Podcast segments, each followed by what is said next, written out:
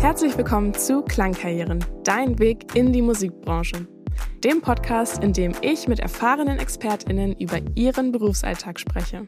Hier erfährst du aus erster Hand, welche Aufgaben und Herausforderungen dich erwarten könnten und bekommst wertvolle Tipps für deine eigene Karriere. Wie immer wird euch dieser Podcast präsentiert von German Wahnsinn. Ich bin Santa Gaunes und bewertet uns doch gerne auf iTunes, Spotify und auf allen anderen Plattformen. In dieser Folge widmen wir uns den Producer ManagerInnen.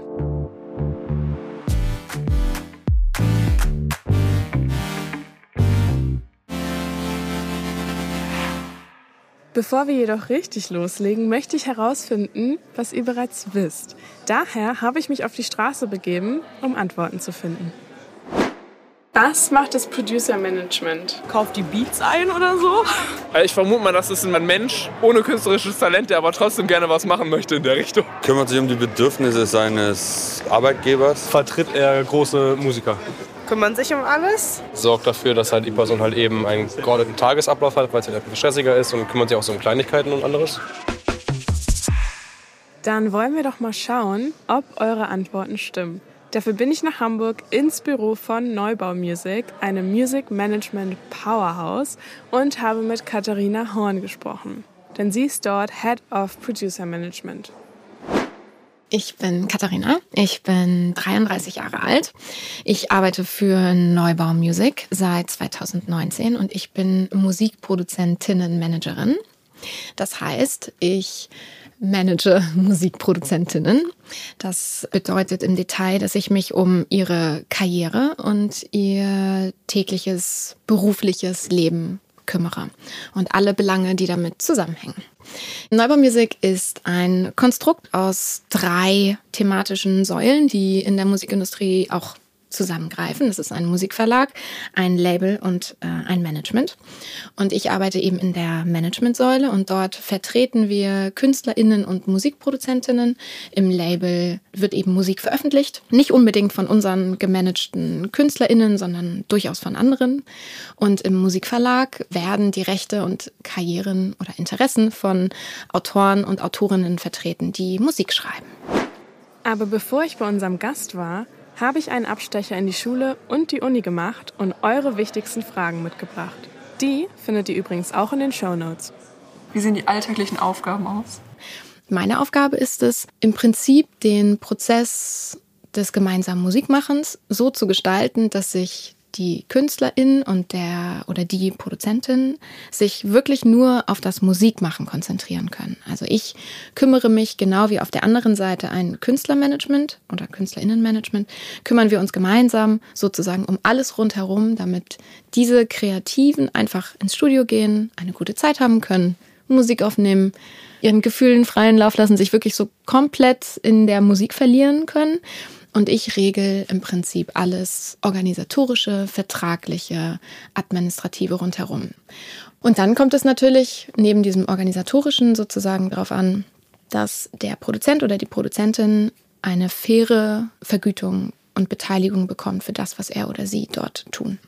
Aber es kommt eigentlich immer wieder jede Woche Musik raus, an denen meine Produzenten oder Produzentinnen gearbeitet haben.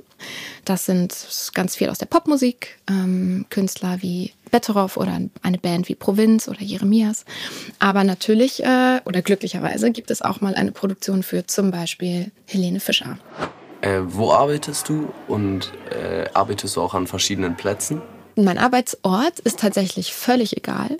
Ich könnte in Südafrika sitzen. Ich frage mich, warum ich es nicht äh, tue häufiger. Aber ähm, also solange ich Internet habe und ein Telefonnetz, bin ich gut. So. Es ist im Produzentinnenmanagement nicht unbedingt wichtig, dass ich, so wie im Künstlerinnenmanagement, wirklich jeden Tag, es gibt drei Promotermine, da muss man dabei sein und so weiter. Das ist im Produzentinnenmanagement nicht unbedingt so.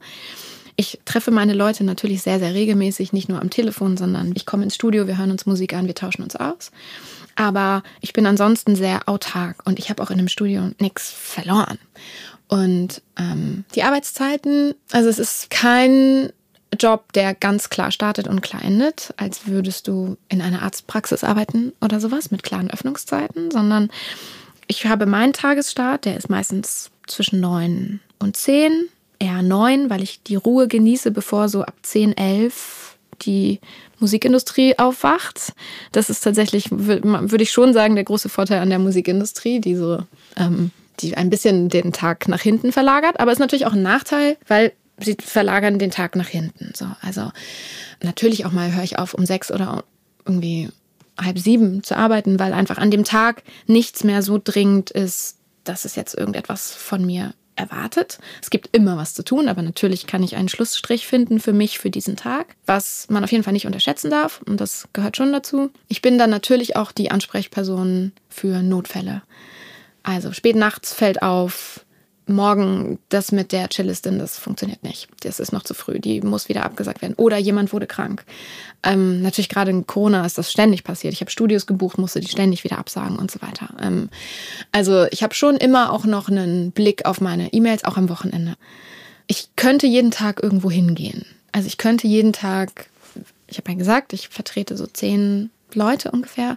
Natürlich könnte ich die immer nach und nach besuchen allein oder mich mit Künstlermanagements treffen oder sowas. Mm, aber es ist schon hauptsächlich ist mein Job einer am Schreibtisch. Da ist meine Kraft, meine Arbeitskraft, meine Energie am besten eingesetzt. Am Rechner, E-Mails ist mein Hauptkommunikationsmedium und das Telefon.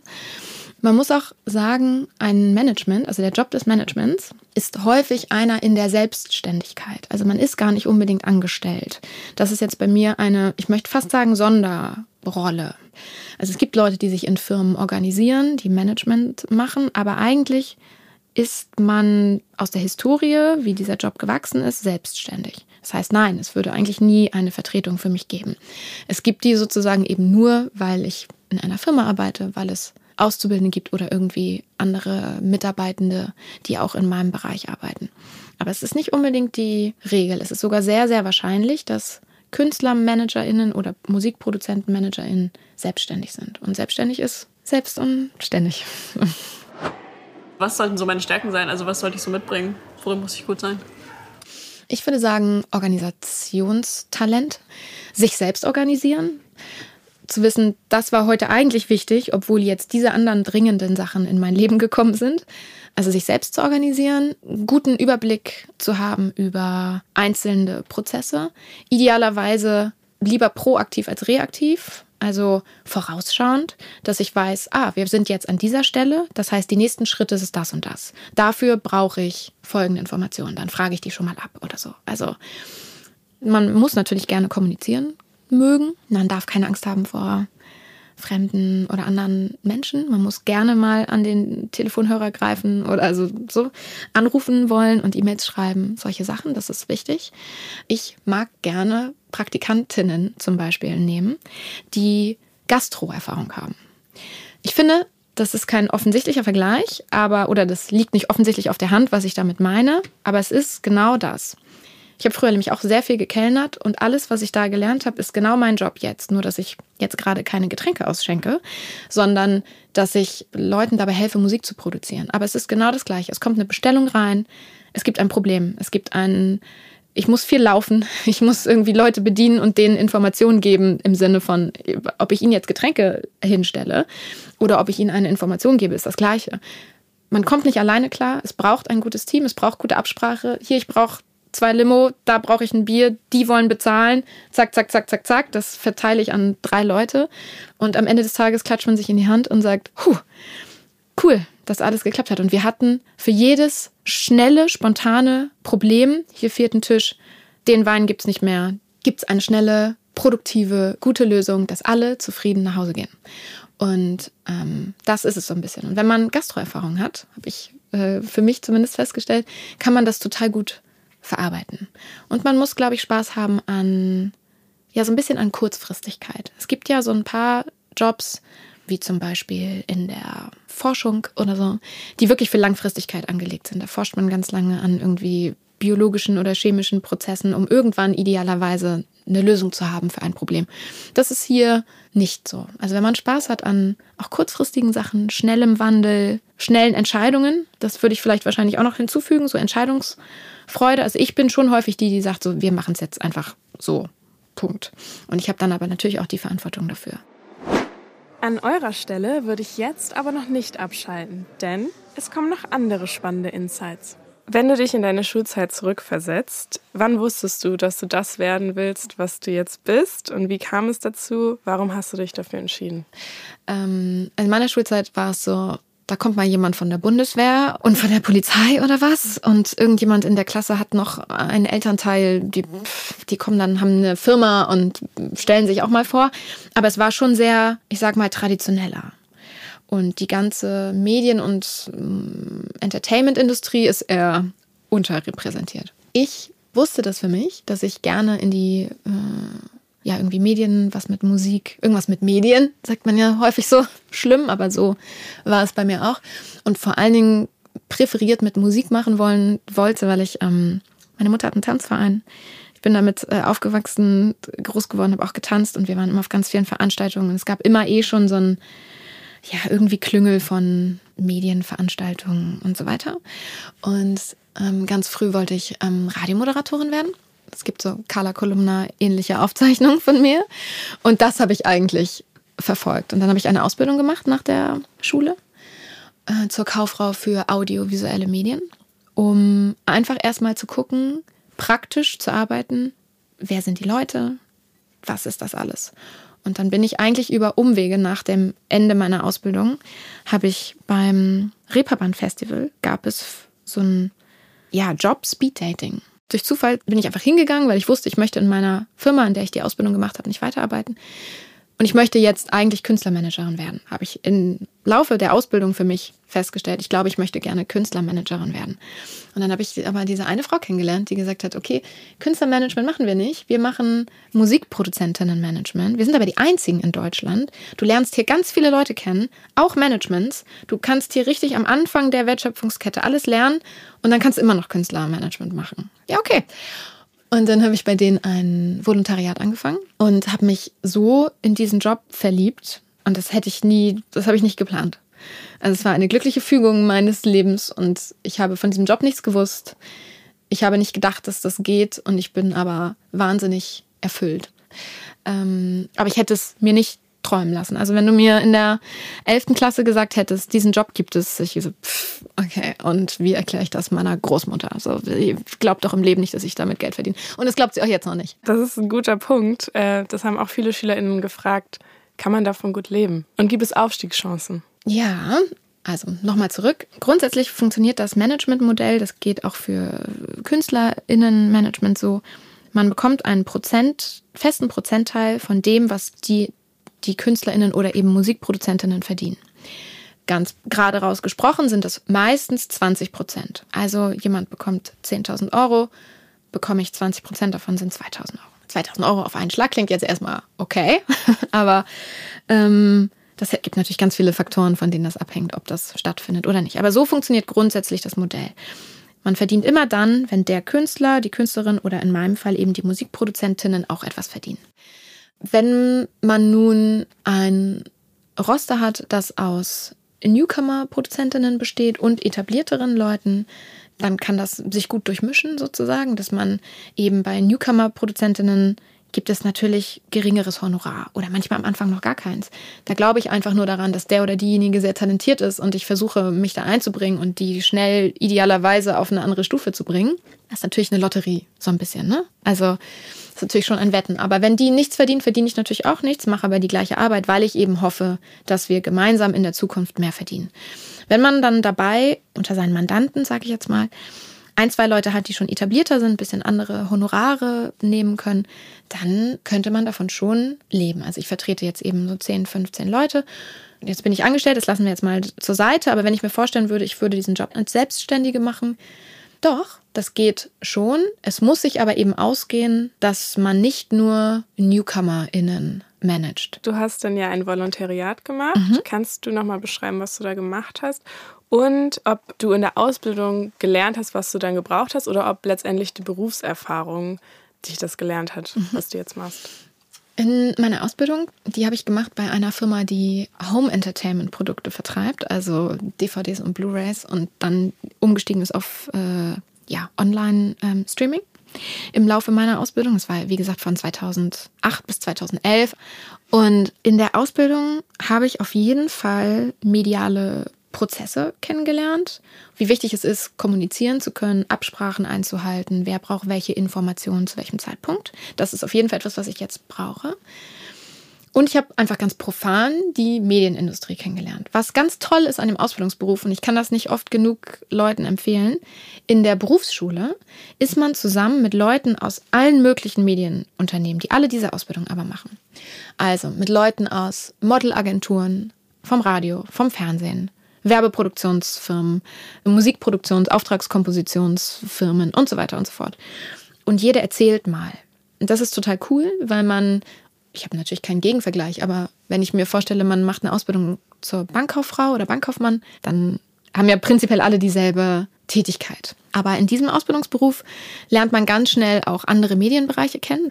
Das ist total cool und kann sich so auch für sich selbst so ein bisschen besser irgendwie, dass man mal hört, ah, okay, zum Glück bin ich nicht im Fernsehen gelandet oder ah, okay, Radio klingt eigentlich auch cool. Also man kann da ganz viel von lernen. Und in dem Volontariat habe ich schlussendlich eigentlich tatsächlich durch Zufall, durch einen glücklichen Zufall, wirklich den Job des Musikproduzentinnenmanagements kennengelernt. Das habe ich so acht, neun Monate gemacht. Und dann bin ich ähm, nochmal studieren gegangen und habe aber nebenbei immer weitergearbeitet. In meinem Studium wiederum, also da hätte ich auch sonst was machen können. Das war irgendwie, in meinem Studium muss ich wirklich sagen, habe ich eigentlich nichts gelernt. Was hast du studiert? ähm, Kulturwissenschaften studiert mit dem Schwerpunkt auf ähm, Musik und auditive. Leuphana. Genau, an der Leuphana. Gute Uni. Ich habe es sehr gemocht, aber das habe ich wirklich für mich gemacht. Also ich ärgere mich eigentlich, dachte immer, und für meinen Job wäre es auch gut, weil ich verhandle ja viel, mache viele Verträge und so. Ich hätte eigentlich auch gut ähm, Jura studieren können ärgere mich immer, dass ich das nicht zu dem Zeitpunkt gemacht habe. Aber es war viel näher, einfach was in der Medienindustrie zu studieren. Aber kriegt deshalb nicht mehr Geld. Es interessiert auch niemanden. Und also schlussendlich interessiert die Leute, die sich von mir vertreten lassen wollen oder die mit mir arbeiten, die interessiert natürlich meine Berufserfahrung. Ich lege trotzdem meine Hand ins Feuer für die Ausbildung eher als für fürs Studium. Viele wählen mittlerweile, wenn sie wirklich ganz speziell schon früh wissen, sie haben Lust auf die Musikindustrie, ein Studium in Mannheim an der Popakademie, wo ja wirklich also Musikmanagement für Business und aber auch man auch Instrumente studieren kann, wenn man als Kreative in die Musikindustrie gehen möchte. Und die machen auf jeden Fall einen sehr, sehr praxisnahen, sehr zielgerichteten Unterricht. Also da habe ich persönlich die Erfahrung gemacht, wird, werden ganz tolle Werte und viel, viel Wissen vermittelt im Vergleich zu anderen Studiengängen bundesweit, die so ein bisschen generalisiert sind. Ich glaube, schlussendlich weiß man dann ein bisschen was über die Medienindustrie, aber wie ein Unternehmen funktioniert und die wirkliche tägliche Arbeit, wissen die Leute nicht. Also nur studieren ohne Praxiserfahrung funktioniert auf gar keinen Fall. Wie siehst du deinen Beruf in der Zukunft? Wie wird er sich entwickeln und steigen die Marktchancen? Ich glaube, der Beruf, mein Beruf in der Zukunft und vor allen Dingen der der Musikproduzentinnen, an die bin ich ja gebunden und die beeinflussen dann oder deren Entwicklung beeinflusst mein Zukunftsleben, wird wahrscheinlich noch schnelllebiger. Also es gibt jetzt eben schon wirklich ein, wir schreiben Montag einen Song, Dienstagabend entscheiden wir, wir finden ihn so toll, dass wir ihn Freitag veröffentlichen wollen und dann muss Mittwoch alles fertig sein. Das gibt es schon ein paar Mal oder gab es schon ein paar Mal und das kann immer mal klappen und man lacht danach und denkt, oh mein Gott, okay, witzig, dass es geklappt hat. Aber ich glaube, das wird viel, viel schneller so passieren. Das heißt, darauf äh, sich einzustellen ist gut. Sich einzustellen auf neue Medien und irgendwie Kommunikationswege. Also es können jetzt neue Social-Media-Plattformen sein, wie jetzt zum Beispiel TikTok. Und deren Mechanismen, wie funktionieren die? Wie funktioniert Musik dort? Wie konsumieren die Leute Musik? Ich glaube, das ist etwas, worauf man sich wird einstellen müssen, um darauf reagieren zu können. Und natürlich durch die, das ist aber schon länger so, aber ähm, verstärkt sich, glaube ich, nur noch, durch die, ähm, wie sagt man, ähm, Zugänglichkeit von Musikproduktionsmitteln. Also man kann ganz viele YouTube-Videos sehen, wie man Produktionssoftware benutzt, Pro Tools oder whatever. Und ähm, alle möglichen äh, Software-Möglichkeiten, die es gibt. Und kann, glaube ich, schon, wenn man da sich ein bisschen reinfuchst und vielleicht selber auch früher mal ein Instrument gelernt hat oder so, muss aber gar nicht unbedingt sein, schnell selber Musik produzieren. Das heißt, die, ich sage mal, Konkurrenz an Leuten, die Musik produzieren, ist eh schon super groß und vielfältig und wird, glaube ich, nur noch steigen dadurch, dass die Leute eben noch digitaler und selbst lernen und hier nochmal ein YouTube-Tutorial und dann habe ich es. Also sich darauf einzustellen, dass es einfach viel, viel Konkurrenz gibt, die Musikwelt schnelllebiger ist und sich vielleicht immer mal die Wertschätzung für die Musik oder wie ein, wie der Musikmarkt gerade funktioniert, ändern wird. Und darauf ein bisschen einzugehen. Also wie funktioniert Musik bei TikTok, damit sie auffällt, zu wie funktioniert ein Song im Radio. Das sind ganz verschiedene Sachen. Aber darauf muss man, glaube ich, eingehen können und wollen. Aber heißt es nicht auch im Umkehrschluss, dass mehr ProduzentInnen, ManagerInnen gebraucht werden? Oder kann man das so nicht sagen? Doch, auf jeden Fall. Ich fände das total super. Ähm, es gibt so viele Produzentinnen und wenn die alle Lust haben auf ein Management, dann auf jeden Fall. Also es ist auf jeden Fall ein Job, der Luft hat, sage ich mal. Also der Platz hat. So. Manchmal ist der Markt ja auch gesättigt mit äh, Leuten, die eine Leistung anbieten. In diesem Fall würde ich das wirklich sagen, ist das nicht so. Das ist aber auch nicht so, weil ich zumindest finde, dass Musikproduzentinnenmanagement irgendwie Luxus ist. Die Leute brauchen mich theoretischerweise nicht. Sie könnten sich auch einen Anwalt oder eine Anwältin nehmen, die ihre Verhandlungen macht und dann gibt es vielleicht irgendwie eine Steuerberatung, die auf die Rechnung guckt und dann ist gut, wenn der oder diejenige auch selbst sich organisieren kann.